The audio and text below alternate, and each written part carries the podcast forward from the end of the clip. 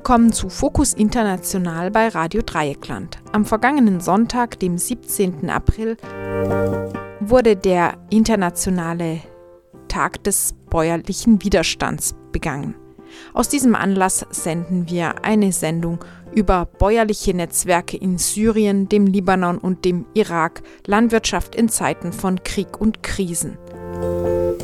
Radio Korax Halle sprach mit Julia Barthal. Sie ist Landwirtschaftsmeisterin im östlichen Brandenburg und außerdem Geschäftsführerin der Arbeitsgemeinschaft Bäuerliche Landwirtschaft Nordost und spezialisiert darauf, in Kriegs- und Krisenregionen landwirtschaftlich zu arbeiten.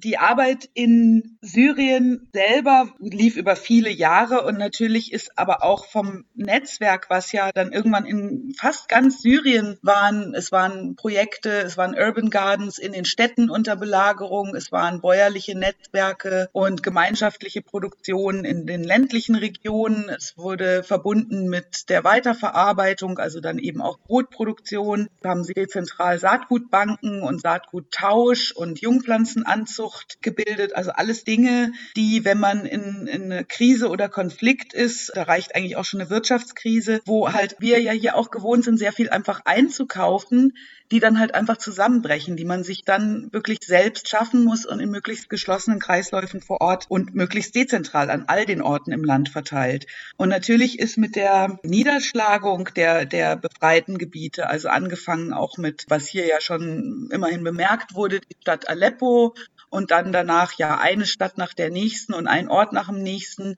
ist, sind natürlich auch alle die Projekte inklusive ihrer Menschen an all diesen Orten nach und nach zerschlagen worden. Und also innerhalb von Syrien gibt es noch ein paar sehr aktive, tolle Bauern und Bäuerinnen in, in Idlib, die selbst Binnenflüchtlinge sind, selbst vertrieben wurden, die aber ihr Wissen mitgenommen haben, auch als Binnenflüchtlinge sofort wieder aufgebaut haben, was sie vorher an ihrem Zuhause hatten, nämlich eine kleine Landwirtschaftsschule, Jungpflanzenproduktion, eine Saatgutbank, Saatgutvermehrung und damit auch ganz viele Binnenflüchtlinge außenrum versorgen in ihrer Community, aber eben auch das Wissen immer weiter verteilen und entwickeln mit ihren vielen Kursen und Angeboten. Und das zeigt, was eben innerhalb von Syrien verloren gegangen ist. Also nichts überlebt Bombardierungen über so viele Jahre und Vertreibungen über so viele Jahre. Das heißt, dieses Netzwerk ist entstanden im Krieg und auch wieder zerstört worden im Krieg. Aber das Wissen, das kann den Leuten nicht genommen werden.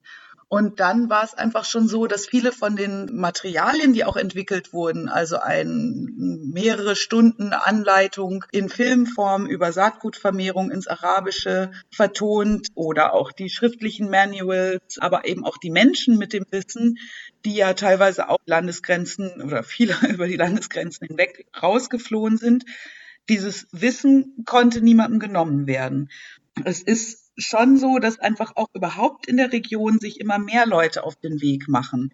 Also im Libanon waren es dann syrische Geflüchtete, die auch angefangen haben zu arbeiten und das sehr beeindruckende Projekt äh, Bosurna Josurna aufgebaut haben, also eine Agroökologiefarm, wo die ganze Zeit Kurse und Trainings stattfinden, auch wieder Saatgutvermehrung samenfester Sorten und eine Saatgutbank und dann auch als Teams rausgefahren sind und hunderte Gärten in den vielen, vielen wirklich Elendsflüchtlingslagern im Libanon begonnen haben mit, mit den anderen Geflüchteten.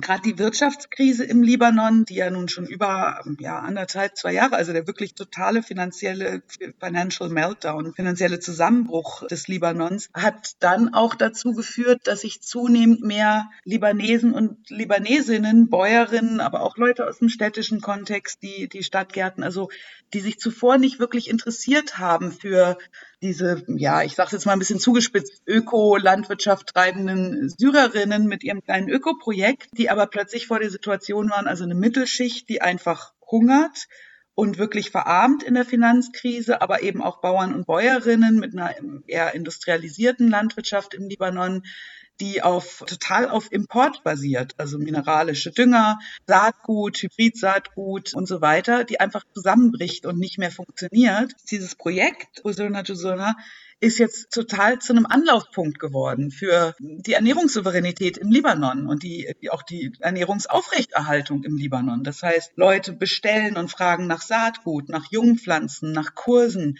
eben auch libanesische Bauern und Bäuerinnen, die, die das vielleicht erstmal auch belächelt haben, wollen ja bei den, bei den Kursen lernen, wie man auf ökologische Art Krankheiten, Pflanzenerkrankungen und Parasiten und so weiter zurückdrängt. Alles das, was wir halt bisher mit Pflanzenschutzmitteln gemacht haben, die aber einfach, also das ist jetzt ganz unideologisch, das ist jetzt ganz ohne jetzt irgendwie öko propagieren zu wollen, aber es ist halt, und das muss man sich, glaube ich, auch für hier klar machen, wir sind in einem höchst vulnerablen System, was immer sehr, sehr abhängig ist davon, dass alle diese, diese ganzen Materialien und Stoffe aus dem vorgelagerten Bereich auch für unsere Landwirtschaft zur Verfügung steht. Und Krisen zeigen ganz schnell auf, wie vulnerabel das System ist. Ja, dadurch ist das dann auch im Libanon losgegangen und im Irak ist es so, dass, dass natürlich die US-Invasion 2003 der Irak ist ja wie Syrien und überhaupt die gesamte Region, das sind landwirtschaftliche Produktionsländer, das ist die, der Ursprung des menschlichen Getreideanbaus. Und ganz viel in der Wirtschaft basiert eben auf der Landwirtschaft oder hat basiert. Aber eben der Irakkrieg erstmal hat natürlich ganz viel von der irakischen Landwirtschaft zerstört und dann aber auch die wirtschaftliche Vereinnahmung des Landes. Das heißt, im Paragraph 81 in der neuen, ich glaube, das ist dann die Verfassung des Iraks, bin ich mir gerade nicht ganz sicher, aber die Gesetzgebung, die wurde damals von Paul Bremer diktiert, also von den USA wurde in diesem Paragraph 81 eben die Erlaubnis, das war davor, war das, war das nicht möglich, im Irak gentechnisch manipuliertes Saatgut einzusetzen. Ähm, Hybride wurden maßgeblich eingeführt und, und es wurden eben Gesetze gegen die freie, einfache Vermehrung des eigenen irakischen Saatguts der alten Sorten eingeführt. Und das und viele andere Faktoren der wirtschaftlichen Vereinnahmung des Landes hat dazu geführt, dass dieses einst florierende landwirtschaftliche Land einfach keine eigene wirkliche landwirtschaftliche Produktion und vor allem keine unabhängige landwirtschaftliche Produktion mehr hat und es jetzt so ist, dass man fast keine irakischen Produkte mehr im Irak bekommt. Und auch da haben, hat sich ja eine Art von Protestbewegung, also es ist nicht zu einer Revolution geworden, aber es gab revolutionäre Ansätze, auch vor anderthalb Jahren, zwei Jahren, auch mit besetzten Plätzen, dauerhaften Protesten, ähm, jungen Leuten, die ganz viel in Frage gestellt haben und die aber eben auch das ähm, angefangen haben anzupacken und in Frage zu stellen. Diese Abhängigkeit und die gleichzeitig Armut und Arbeitslosigkeit und so weiter im Land. Und da wächst einfach jetzt wieder eine Generation von jungen Leuten, die sich ganz stark interessieren für Ernährungssouveränität und die aber dann auch zusammen mit der älteren Generation von Bauern und Bäuerinnen, die das ja alles eigentlich noch kannten, aber es eben verloren verloren haben, sich sehr neugierig auf den Weg machen und sich dann auch wenden zu dem Projekt im Libanon zum Beispiel und auch ja Bildungsmaterialien, die die auch schon in Syrien entstanden sind, arabischsprachige Bildungsmaterialien dorthin kommen, aber auch äh, in den Sudan und in andere Länder. Also es, sind, es ist Wissen geschaffen worden und dann eben für den sprachlichen arabischsprachigen Raum, was geteilt wird und Menschen treffen sich dann auch da, wo sie es können. Also aus dem Irak waren jetzt eben welche von den von den jüngeren Leuten und Bauern und Bäuerinnen waren jetzt zu einem sehr intensiven Fortbildungskurs für ein paar Wochen im Libanon zu Saatgutvermehrung und starten zunehmend, das ist jetzt noch kein festes Netzwerk oder keine Organisation, aber es entsteht plötzlich so ein Netzwerk an Projekten im Irak, die, die jetzt äh, gerade loslegen. Also die stecken sozusagen in den Kinderschuhen dessen, was die Leute im Libanon ähm, und die Leute in Syrien schon, schon eine ganze Weile länger machen. Also in Syrien ist das Leben jetzt seit inzwischen ja über zehn Jahren irgendwie vom Krieg bestimmt im Libanon, du hast es angesprochen, die Wirtschaftskrise, die inzwischen auch seit fast zwei Jahren den Alltag dort bestimmt. Und diese ganzen unsicheren Situationen und vor allem, also wo der Krieg Vertreibung und zerstörte Infrastruktur mit sich bringt und ganz grundlegende Bedürfnisse nicht erfüllt werden können und vor allem auch so eine grundlegende Sicherheit nicht gegeben ist, da frage ich mich, wie man in so einer Situation überhaupt Landwirtschaft betreiben kann, weil das ja auch sehr viel mit Hoffnung zu tun hat oder mit so einer grundsätzlichen christlichen Glauben an eine Zukunft. Also man muss irgendwie an einem Ort bleiben. Es dauert einfach, es braucht Zeit, bis die Pflanzen wachsen. Und in manchen Situationen ist ja überhaupt nicht klar, ob in diesem Zeitrahmen von der Aussaat bis zur Ernte, ob da nicht dann die Welt irgendwie schon eine ganz andere ist. Und da frage ich mich also, wie, wie da die Leute diesen Glauben irgendwie daran nicht verlieren oder ob auch diese Zeit, die es für Landwirtschaft braucht und dieser Glaube an die Ernte, ob das vielleicht auch ein Stück weit Hoffnung gibt.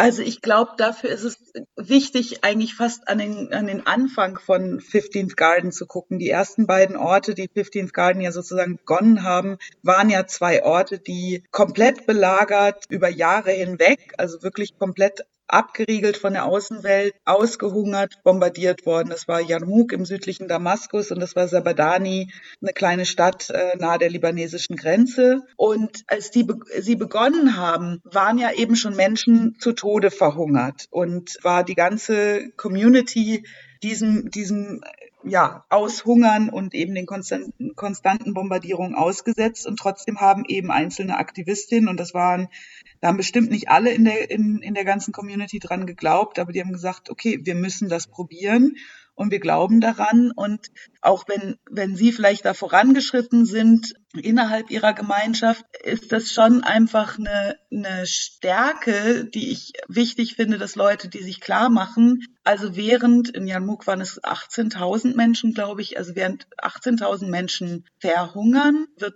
eine große Fläche angelegt, werden Gärten angelegt und wird Saatgut, was man ja auch essen könnte, in die Erde gesteckt und es wird daran geglaubt und manche haben vielleicht auch nicht, also haben, haben sie auch belächelt äh, und haben gesagt, ihr spinnt, das wird nicht klappen, dass dass es dann auch eine Ernte geben wird. Aber auch selbst die, die das belächelt haben und gesagt haben, ihr seid doch verrückt, es dauert ja eben, wie du sagst, Wochen und Monate und Menschen sind am Verhungern und der Zusammenhalt in den Gemeinschaften, der Zusammenhalt in den Communities und die Selbst, der Grad der Selbstorganisation war so hoch, dass da niemand an diesen Garten gegangen ist und irgendetwas aus ausgerupft hat, bevor es reif war. Niemand hat sich da bedient, obwohl Leute am Verhungern waren. Und ich glaube, das ist einfach was Wichtiges. Es ist ja, für mich ist die gesamte Region und es, sind ja, es, es haben sich ja auch ganz, die Bevölkerung haben sich auf den Weg gemacht mit Revolutionen und einer riesen Hoffnung auf Befreiung von Jahrzehnten von Diktatur, von Jahrhunderten von Kolonialisierung, haben sie sich ja auf den Weg gemacht und ähm, einen sehr, sehr hohen Preis dafür gezahlt. Und diese Stärke, also wer das nicht bemerkt, wie stark und wie hoffnungsvoll und wie fröhlich und wie kreativ und wie beeindruckend Leute dort sind, muss einfach blind und taub sein. Und das ist auch den Eindruck, den ich auch hier habe. Also auch eine, eine reine Perspektive auf Leute in der Region der Welt als Opfer oder Täter oder die sind, da ist ja immer Krieg und Konflikt. Das sind ja auch Sachen, die jetzt schon fast schmerzhaft zu erleben sind, wenn so selbstverständlich gesagt wird, jetzt ist der Krieg in der zivilisierten Welt angekommen, wenn über die Ukraine berichtet wird oder dass sowas in Europa, so ein Krieg, also da werden ja Leute im, im in den Ländern, also da drückt sich das für mich auch so stark aus, wie da drauf geguckt wird und eben genau diese Stärke einfach, wie, wie hier halt ganz viele ganz blind und taub sind. Und das ist mir sehr befremdlich, aber äh, klar, weil ich das große Glück hatte, so viel mit ihnen teilen und zusammen erleben und auch als Bäuerin mit ihnen zusammenarbeiten zu dürfen. Also einer der Hauptslogans von 15th Garden war, Defending Food Sovereignty at Times of War, also die Ernährungssouveränität schon während der Kriegszeiten zu verteidigen, weil eben eine Erkenntnis war, gesehen zu haben, was es ja auch in anderen Ländern passiert, also Irak, Afghanistan, ein Krieg rollt über eine Bevölkerung und über ein Land hinweg. Und wie ich auch vorhin gesagt habe, man kann natürlich überhaupt nichts schönreden daran. Deswegen ist auch von 15th Garden fast nichts übrig geblieben. Wenn Vertreibung und Bombardierung so massives Ausmaß haben und nicht aufhören, dann ist natürlich am Ende auch alles zunichte. Außer die Menschen, die ihr Leben retten konnten und das Wissen, was sie mit sich tragen im besten Fall. Das heißt, diese Strategien, die entwickelt wurden, wie man die Ernährungssouveränität verteidigt während des Krieges, die haben überlebt in den Menschen. Alles andere hat nicht überlebt. Aber in anderen Kriegen wurde halt gesehen, wenn diese Arbeit nicht gemacht wurde, dann ist auch kein Wissen übrig geblieben und es ist natürlich so, wenn Menschen fliehen, wenn sie mehrere Jahre nicht anbauen, wenn die Landwirtschaft zusammenbricht, dann gehen natürlich auch die alten Saatgutsorten für immer verloren. Also wenn sie weg sind, sind sie weg, dann können sie auch nicht wieder, wieder geschaffen werden. Und wenn die Strategien fehlen, ist es auch viel leichter, ihre Märkte nach dem Krieg zu vereinnahmen, ihre Landwirtschaft nach dem Krieg zu vereinnahmen. Das heißt, dem wurden diese Strategien entgegengesetzt. Ich glaube, soweit ich weiß, zum ersten Mal, jedenfalls in der Region der Welt. Und das ist was, was, was sich jetzt halt weiter verbreiten, was dann eben zum Beispiel in so ein Land wie Irak, ja, bald 20 Jahre nach dem Krieg im Irak, seinen Weg auch wieder in den Irak zurückfindet über die Erfahrungen, die woanders im Nachbarland gemacht wurden und diese Strategien, die da zum ersten Mal entwickelt wurden. Also ich glaube, das ist wirklich das, das Beeindruckende daran. Du hast es gerade angesprochen, also dass in den bäuerlichen Netzwerken es eben auch darum ging, ähm, ganz praktisch Strategien zu finden und umzusetzen, um die Ernährungssouveränität zu verteidigen. Jetzt ist es ja ein Begriff, der irgendwie sehr oder ein Konzept, was aus bäuerlichen Bewegungen kommt aber ja eigentlich nicht in Zeiten also von Krieg und Krisen an sich entstanden ist. Und ich glaube, das finde ich irgendwie auch total spannend, dass quasi aus der Not heraus dieses Konzept äh, Ernährungssouveränität also eine gute Antwort bereithält für eben diese Krisen. Was würdest du sagen, was bedeutet denn Ernährungssouveränität in diesem Kontext von Krieg, von Wirtschaftskrise, von Vertreibung?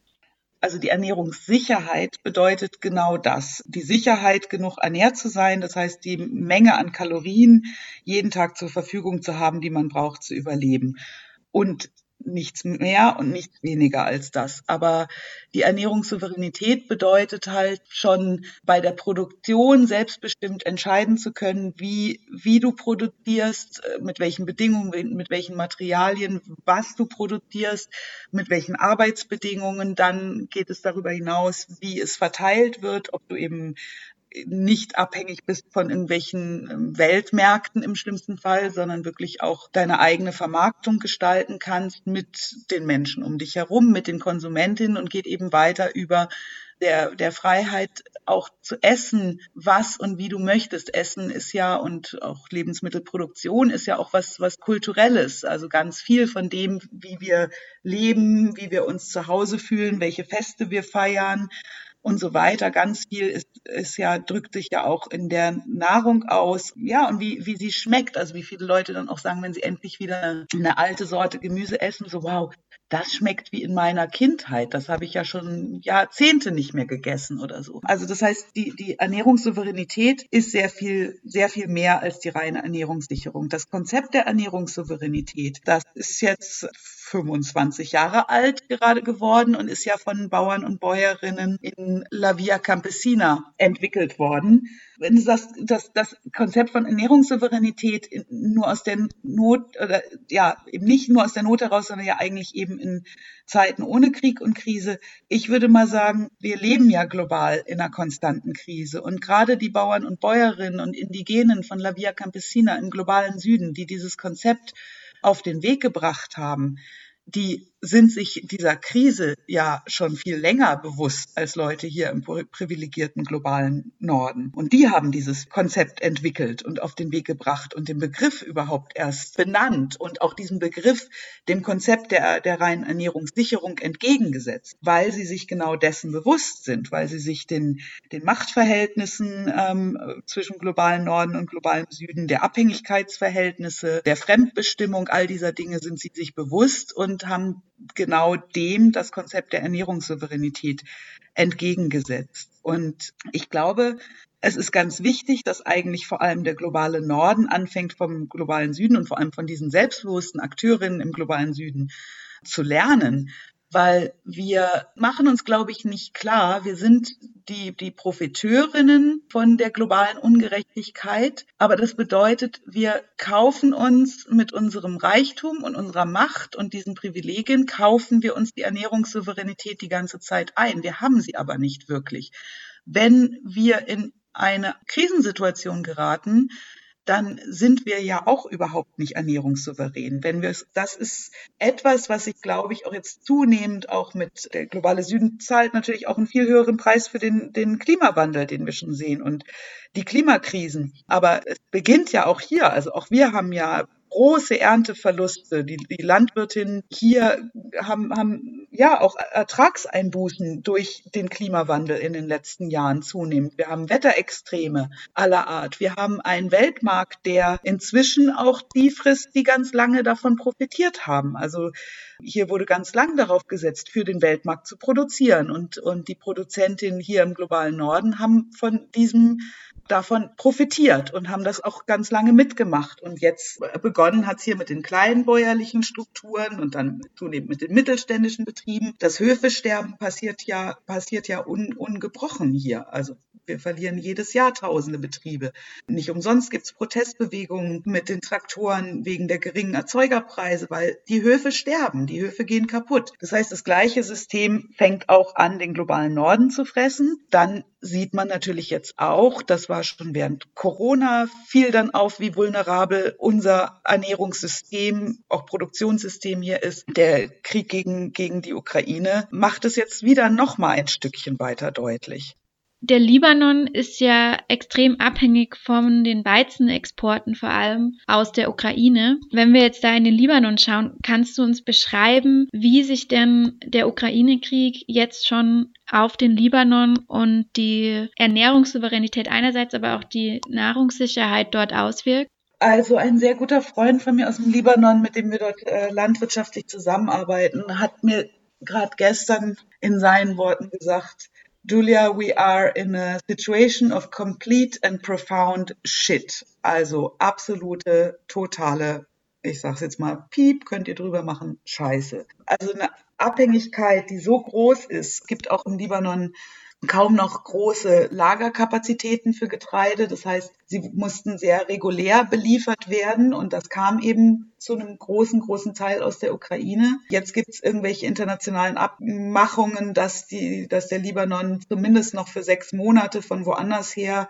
von der internationalen Gemeinschaft ähm, beliefert wird. Und trotzdem ist es jetzt schon so, dass die Brotpreise immens steigen in sehr kurzer Zeit und gleichzeitig die Brotportionen, also die Abpackungen, in denen das Brot kommt, sinken. Also in, jetzt seit dem Ukraine-Krieg ist der Preis von 10.000 ähm, libanesischen Pfund auf 12.000 gestiegen und die Abpackung von einem Kilo auf 700 Gramm gesunken. Das heißt, es, es wird sofort gemerkt und das in einer Situation, wo durch die Wirtschaftskrise die Menschen ja schon, schon vorher hungerten, kein Geld mehr hatten, ihre Lebensmittel oder irgendwas anderes, was sie brauchen, zu bezahlen, die medizinische Versorgung zunehmend in Gefahr ist und so weiter. Also Menschen einfach schon in einer ganz, ganz, ganz schwierigen Situation sind. Das heißt, das ist eine ganz große Gefahr oder es ist nicht nur eine Gefahr, es ist eine anrückende Katastrophe. Und trotzdem sagen dann die Leute im Libanon ganz, ganz deutlich,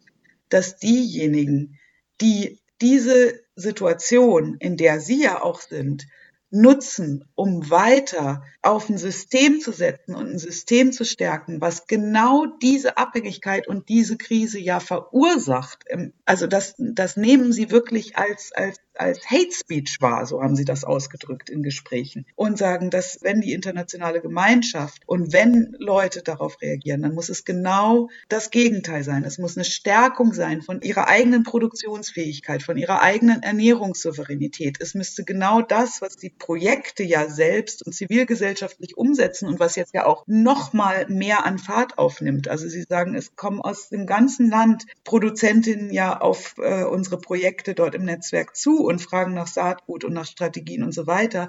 Das müsste Unterstützung erfahren. Also auch klar, man kann, man kann uns auch immer über, also man kann in Libanon kein Geld mehr überweisen, dann ist es futsch wegen der Wirtschaftskrise, aber man kann dem Verein Bassatin hier Geld überweisen und dann damit werden die Projekte gepusht, aber eben auch auf agrarpolitischer und auch auf außenpolitischer Ebene muss genau, müssen genau diese Strategien gestärkt werden, weil natürlich wird es diese, wird es Notlieferungen brauchen, überall im Länder, in Ländern des globalen Südens, die von der Ukraine abhängig sind.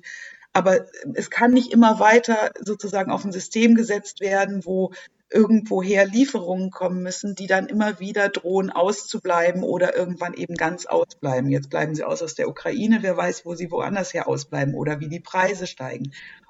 Also du hast jetzt den Ukraine-Krieg erwähnt und ich würde auch gerne noch einen Bogen zur aktuellen Situation dort spannen und vor allem zu den dortigen Auswirkungen, also vom Ukraine-Krieg auf auf die Landwirtschaft dort. Was lässt sich denn aus den Erfahrungen der Bäuerinnen und Bauern in den Netzwerken in Syrien, im Libanon und im Irak ähm, lernen dafür, wie bäuerliche Arbeit im Ukraine-Krieg aussehen kann und auch was bäuerliche Solidarität im Ukraine-Krieg heißen kann? Also ich glaube, das Wichtigste ist erstmal die bedingungslose Solidarität mit dem, was jetzt Ukrainerinnen erleben. Und ich glaube, man kann sich dann angucken, also dass ja sogar so Akteurinnen wie die FAO, also Food and Agriculture Organization der UN, deren Rapid Response Plan für die Ukraine sieht auch jetzt vor, sofort auf kleinbäuerliche Strukturen, auf, auf Netzwerke, mit Lebensmittelproduktion, auch von Binnenflüchtlingen und so weiter zu setzen.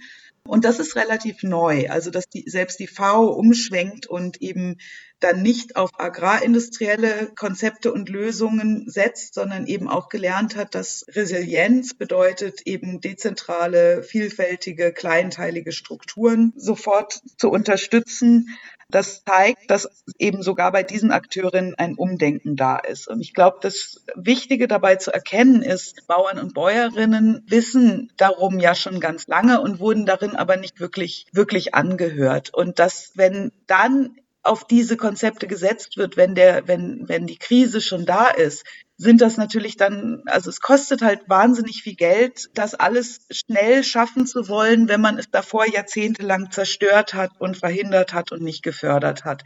Das heißt, es ist dann so, so ein, wie so ein, so ein Feuerlöscheraktivität. Und das ist halt tragisch zu sehen, wenn, wenn Politik und Agrarpolitik und globale Märkte und Spekulationen mit Nahrungsmitteln an der Börse und so weiter und so fort.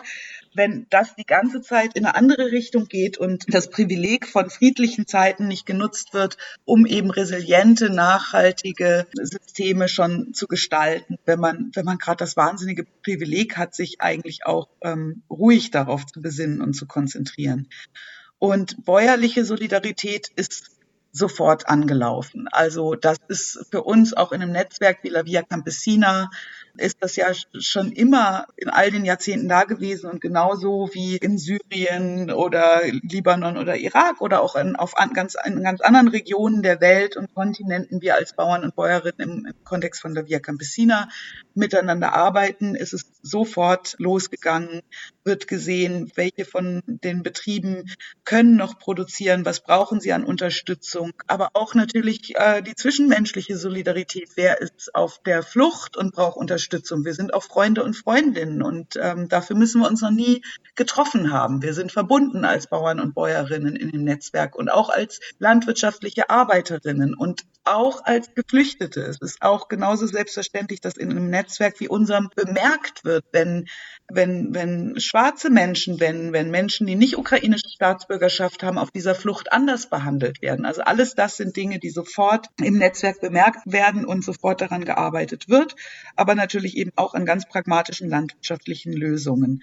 Dann ist es aber natürlich auch wichtig, genauso wie wir diese Art von Doppelmoral in Bezug auf die fliehenden Menschen bemerken, fällt uns natürlich an Doppelmoral haben wir, die, die erkennen wir sehr schnell, weil wir sie schon viel zu oft und viel zu lang und viel zu intensiv erlebt haben und immer wieder erleben werden.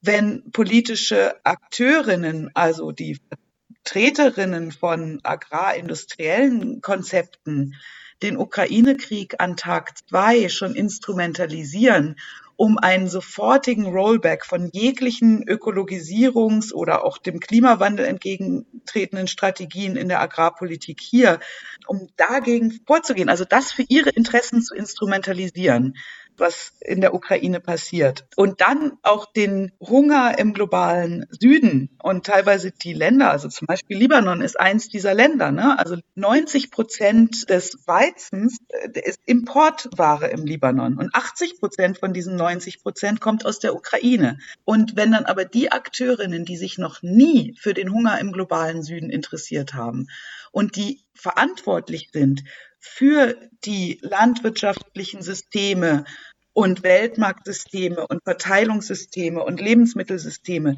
die genau diese Abhängigkeit in diesen Ländern verursacht haben, wenn die dann wiederum das für sich instrumentalisieren, um, um zu verhindern, dass sich unsere Landwirtschaft etwas nachhaltiger, etwas ökologischer, etwas klimagerechter entwickelt, dann ist das natürlich ein unglaubliches Geheuchel. Und dann muss man natürlich auch da sofort politisch auch darauf antworten.